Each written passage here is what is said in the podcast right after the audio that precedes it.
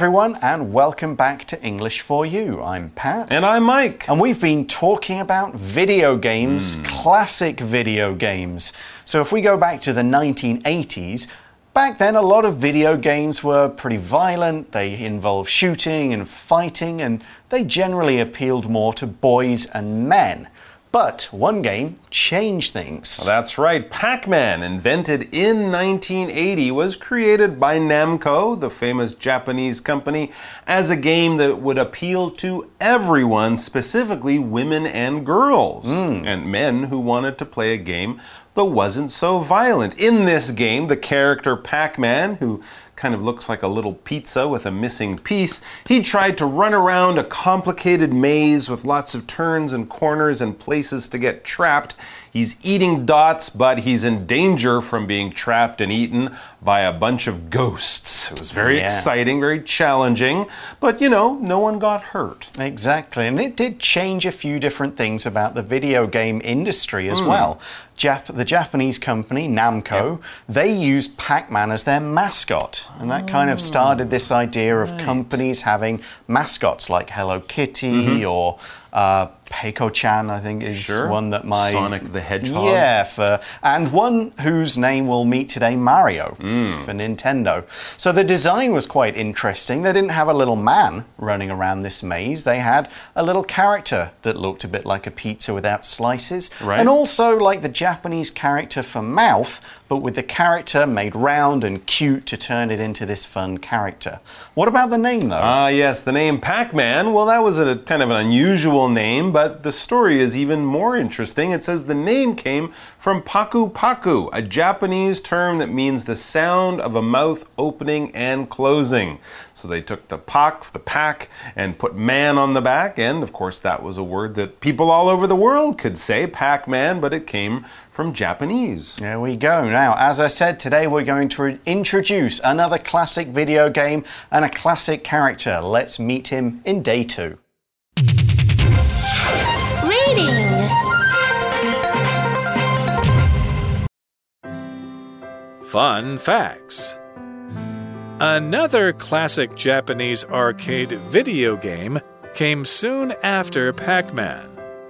This game started the Mario franchise. Shigeru Miyamoto, an employee at Nintendo, created Donkey Kong in 1981. The hero of the game was called Jumpman. He jumped up on platforms and avoided barrels that were dropped by Donkey Kong. He collected coins to earn points, and his goal was to save a woman who was being held prisoner. While Donkey Kong was being developed for the US market, Nintendo's US office was late on paying rent. After an argument with the landlord Mario Segale, Nintendo decided to name Jumpman after him. Mario and his brother Luigi got their own game, Mario Brothers, in 1983. Their characters were Italian plumbers with uniforms, hats, and mustaches. Over the years, the Mario franchise has made over 200 games. It's the best selling video game franchise ever. Okay, so our article for today is also looking at another classic video game character. We're not going quite as far back as 1980 when Pac Man was created, but not too long after the mid to late 80s, mm-hmm. early 90s is when this character came along, and a game that's still popular today. It's quite incredible. We'll find we'll read some amazing numbers about this character and the game. But let's find out who we're talking about. I'm sure you guys are very familiar. It says another classic Japanese arcade video game came soon after Pac-Man. Absolutely. Notice that today and yesterday when talking about Pac-Man, we didn't just say these are video games, we said they are arcade video games. Mm-hmm. That's right. Yeah, that's something that's kind of disappeared into history, kind of like videotapes or something like that Yep. that people used to do or used to use. People used to go to arcades or video arcades to play games. This is before Nintendo had a machine you could plug into your TV at home, before a lot of games were on computers or computers were very expensive. They had machines in special stores that you would go to downtown or at a shopping mall mm-hmm. and you would put money into a machine, maybe 10 NT for one game. You'd have three lives. If you die, you got to put in more money. And these stores, these businesses where they would have 10, a dozen, hundreds of these arcade video game machines were called arcades or video arcades. Yeah, they still do exist in parts of the world. Some you can sometimes go to a restaurant which has a classic old game in possibly. it for fun, and parts of Japanese, uh, Japan's kind of Tokyo's Mm-hmm. district have. You can go in and play classic games, or you can go and play some of the most modern VR games. I've That's spent a bit of time in those. Uh, yeah, you can have great fun, and it does bring back those memories I have of being a kid Mm-hmm. with a big fistful of coins going and playing these games until we beat them or I ran out of money. But this game, this game we're talking about today, this was only a little while soon after Pac-Man. That's right. Soon after is a term we often use when talking about time to show the order of things. Here we're telling a story, something that happened in history. Pac Man was back in 1980, and soon after came this other game. Because it says soon after, we know it's just a short time later. Not a long time, not many, many years, but just a fairly short time. So I arrived at the restaurant at 5 p.m., my friend arrived soon after. It doesn't really matter exactly what time my friend arrived, but we know it wasn't 6 p.m. or 7:30. It was probably 5 or 10 minutes after, soon after, a short period of time later. Okay, and what we learn about this game is game, what this. Well, this game started the Mario franchise. Mario, But the first game wasn't actually called Mario. Right. We're going to learn about that now. But first, we need to explain the word franchise. A franchise is the title or concept that is used for creating and then marketing a whole series of products, such as films, games, TV shows, and so on. If you think of one of the big ones of the recent times, for example, the MCU, the Marvel Cinematic Universe of 20 or so related films with similar characters and one long story, this is a film franchise, a mm. movie franchise. Any set of games all about the same characters or kind of set in similar worlds, like the Final Fantasy series, mm-hmm. the Assassin's Creed series Sure. Michael talked about yesterday, those are video game franchises. Yeah. So, how did this one get started? Ah, well, let's find out who created it. It says Shigeru Miyamoto, an employee at Nintendo, created Donkey Kong in 1981. So it was Donkey Kong, not Mario, that was actually the first place that Mario appeared. And yes, it was soon after Pac Man. If that was in 1980, this is just a year later from another great Japanese game company, Nintendo. So it's time to introduce today's grammar point, and we're going to see a number of different uses of this grammar point throughout the article. It's about the use of different prepositions. So prepositions talk about where things are or when things are in relation to other things. We saw two in this sentence. We said the man was an employee at Nintendo and he created the game in 1981. At is used to show people the time or place in which something is located or at which something happens. For example, you could say, I work at this company. I'll meet you at this park. We'll have dinner at 7 p.m. So it's a location or it's a time. The preposition in could introduce the year or month or more general time when something happens. We can also use in to mean inside something. So the first use, I was born in 1981. My birthday is in August. I'll see you in the winter. Or to use the other kind of in, The book is in my bag. There's a bathroom in the MRT station. We'll have a couple more prepositions to look at later. So we have Donkey Kong, mm-hmm. big big gorilla who. That's does right. stuff. He throws barrels down at a little guy who runs up. This little guy has a cap and some overalls. I think he might have had a hammer at some point. and Mario springs to mind, but that actually wasn't the name of the character. It says the hero of the game was called Jumpman because his job was jumping. Yeah, not necessarily the best name, but it's a start, and we can see why he got the name. The article says he jumped up on the platforms and avoided barrels that were dropped by Donkey Kong, so he must have jumped over them. So he jumped on platforms. What do we mean hmm. there? A platform is a raised floor area, or it could be a, a sort of a space of floor in a gap or mm-hmm. something, such as in a lake. Sure. You have floating platforms in a lake. Sure. You can stand on a platform, you can climb up to one. In real life, they're used for people to stand on, but there are many video games where you have to keep jumping up, down, over gaps, and these are called platform games. The Mario series, which we'll talk about later, is a kind of platform game.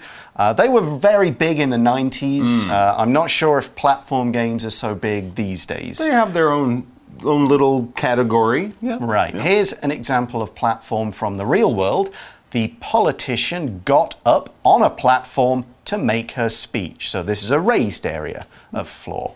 So Jumpman jumped on them and avoided barrels. That's right. A barrel is a large round container. You put things inside a barrel. Barrels can be made of wood traditionally. They can also be made of plastic or metal. They're usually quite big. They might be a, you know, a meter or so high and many centimeters, half a meter across or something like that. You might put food in a barrel, apples or wheat on a farm. You might have a plastic barrel filled with some kind of liquid or chemical. Oil barrels might be made of metal and carry oil around inside, but they're very large. You wouldn't really have one at home, mm. but you might use one at a, in a factory or on a farm or in a working area, and they can contain, they can hold a lot of stuff. 40 gallons or something, I think, is a standard barrel size I've seen before. Here's an example of something you might have seen around town. The factory worker poured the dirty oil into an old barrel. Yeah, the place that I take my motorcycle when mm-hmm. they change the oil, they have an old barrel in the corner and they just pour it in there and it gets emptied out every once in a while.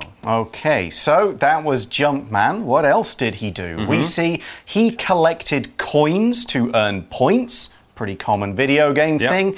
And his goal, his purpose, was to save a woman who was being held prisoner. Okay, we can see how this becomes Mario. Yep. Uh, now, this woman was held prisoner. A prisoner is a person who is in a prison. They're being kept in prison often as a punishment. In this case, it's because the bad guy has taken them prisoner and is saying, ha ha, you have to stay with me, you can't get away. So basically, you're in prison, you're being held somewhere, and you can't leave. You maybe you're not permitted by law, or maybe somebody is making sure you can't leave. In that case, you are a prisoner. Here's an example. The prisoner was finally set free after 15 years in prison. Okay, so that was Donkey Kong, um, but then how did this turn into Mario? It's true, we have Donkey Kong. That was the name of the game, not Mario. The character was Jumpman, not Mario. So what happened? It says while Donkey Kong was being developed for the US market, the Nintendo's US office was late on paying rent. Okay, hmm. not sure how that's related to the video game, but we'll find out. So they were preparing it for the US market. That means they were basically going to put out this Donkey Kong game in America. They had to change the language and, you know, make it something that American video game players would want. And they were having a problem at their US office. Their rent was the problem. They weren't paying it on time or something like that. What is rent? Well, rent here, we're using the noun form. It's the money that you pay to use something that is not yours. So many things in life might be a little too expensive or not convenient to own. Something like a home, something like a car when you're traveling on vacation. So you would rent these things. We can use it as a verb. So I will rent a home because I can't buy my own place. Or if I go to another city or country, I might rent a car for a few days while I'm there. And then the money that I pay for that place, my rent is the money, the value of the place that I'm staying or the thing that I'm using. Okay, so every month, if you have a home or an apartment that isn't your own, you pay your rent. This is the amount of money that the owner wants you to pay, that the owner is charging you. That amount of money is the rent. For example, when he was away at college, Sheldon's parents paid his rent. So Sheldon was renting an apartment and his parents paid the money, they paid the rent. All right, so Nintendo and the US office were having Mm-hmm. problems with the rent. Maybe Okay. the rent went up, maybe they couldn't pay it. Oh, Who knows? But we see in the article that after an argument with the landlord, Mario Segal, Nintendo decided to name Jumpman after him. Oh, Interesting. Mario Segal or Segale, that Yeah. was the name of the guy who owned the place.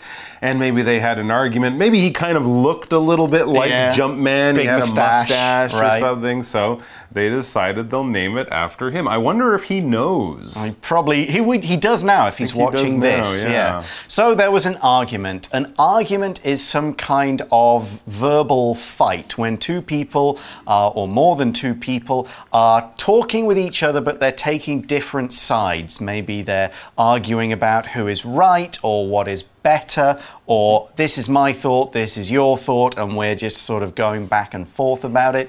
It could be a kind of friendly, sort of fun Sure. argument. What's the best video game ever? But it could be a more serious argument, like you didn't do this, I'm really angry with you. So then we might use the word fight to talk about it mm-hmm. rather than just more of a, a small argument, something like that. Here's an example of maybe more of a friendly argument. Ruben and Stefan had an argument about who was the best basketball player of all time. oh, okay. And this argument was with their landlord. The one about the basketball player? No, the one about the rent. Oh, but Mario Segale, the, hmm. the landlord, absolutely. If you're the landlord of a place relating to the word rent, you own that place, you own that home or that building, that apartment, and you are the one who is renting it to another person. So they will pay you the rent because you're the landlord, you're the owner of a piece of property. It could be just land, it could be a structure, a building, or even just an apartment in a big building, but you own it and you are letting other people use it for money, all mm. right? If you own the place and you live there, you wouldn't really call yourself the landlord, you're just the owner. This hmm. is my home and I live here. But if it's owned by you, if it belongs to you, but you're letting other people stay there for money, then you would be called the landlord. Or if it's a woman, the landlady.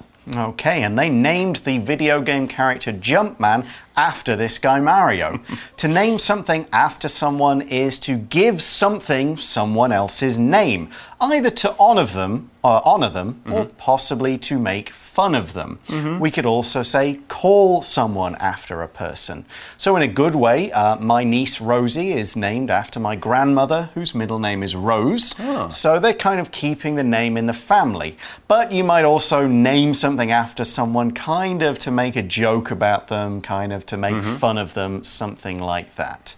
Um, but one thing we do learn is that Mario was not alone. That's right. Mario and his brother Luigi in the games, hmm. not the real landlord, but in the Nintendo games.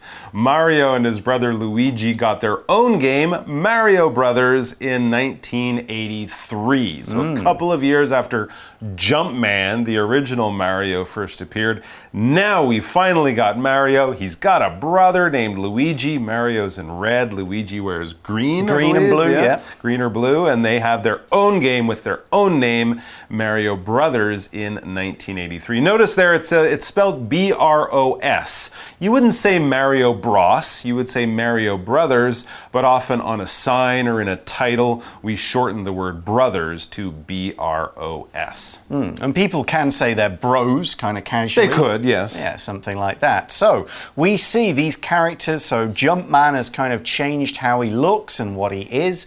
We see their characters were Italian plumbers with uniforms. Hats and mustaches. Mm-hmm. So that's how Super Mario or Mario became what he is. The classic look. Yep, and he's a plumber. So, a plumber is a person who kind of puts in and looks after water systems and pipes in your house. So, if you're having a problem with your water, if the water is shooting out of your sink, or it won't come out of your shower, or the toilet is blocked, or something like that, or in the whole building, you need someone to come and clean all the water pipes and the barrels and things like that. Or build it into a new building. Right, exactly. Yeah. Put all the water pipes in and make sure they work properly. Mm-hmm. That's when you need a plumber. That is their job.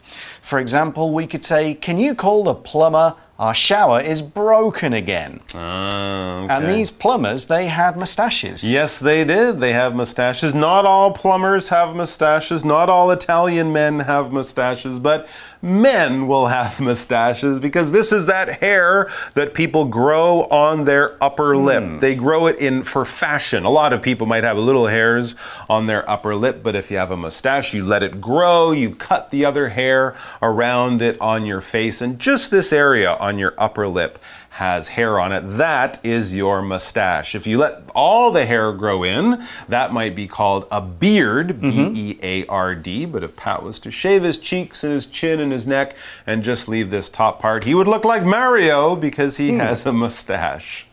And in that last sentence, we use the preposition with, which means the same as having, possessing, or including. Mario is a man with a mustache, with a mustache. The woman with brown hair is my teacher. For dinner, I had a burger with fries. They included, they came together. So Mario was born. Mhm, 1983, and he's been pretty busy since then. It says over the years, so since 1983 until now, over all those years, the Mario franchise has made over 200 games. Wow. Not 200 copies of a game, 200 different games. Super Mario, Mario Super Kart, all these different games, Dr. Mario. 200 different games featuring this character. That's crazy. That is crazy. I would have guessed maybe 100, 200. Yep, and that's why we say it's the best selling video game franchise ever. Oh, they have 200 Sold more than any other kind of game franchise. Wow. So, not surprising, really, but that's how Mario got his start. Let's now go to today's For You Chat question.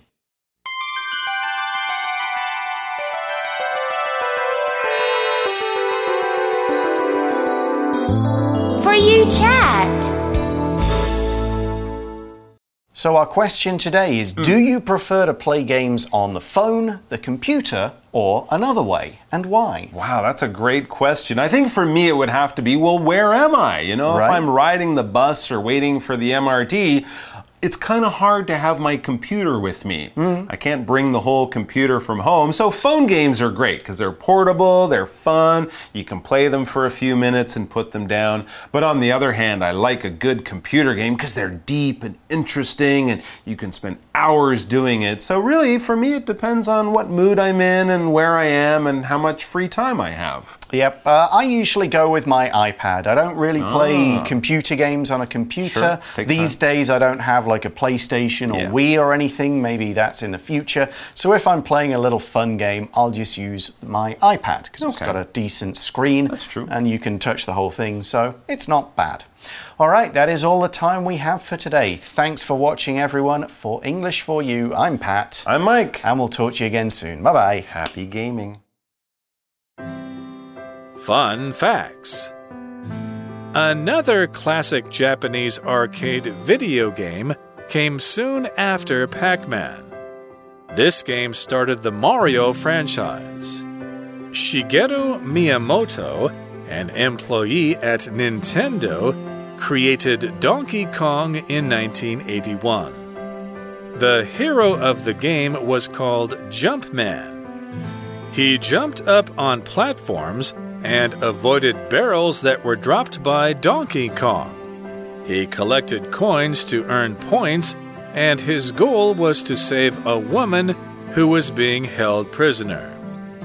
While Donkey Kong was being developed for the US market, Nintendo's US office was late on paying rent. After an argument with the landlord Mario Segale, Nintendo decided to name Jumpman after him. Mario and his brother Luigi got their own game, Mario Brothers, in 1983. Their characters were Italian plumbers with uniforms, hats, and mustaches. Over the years, the Mario franchise has made over 200 games. It's the best selling video game franchise ever.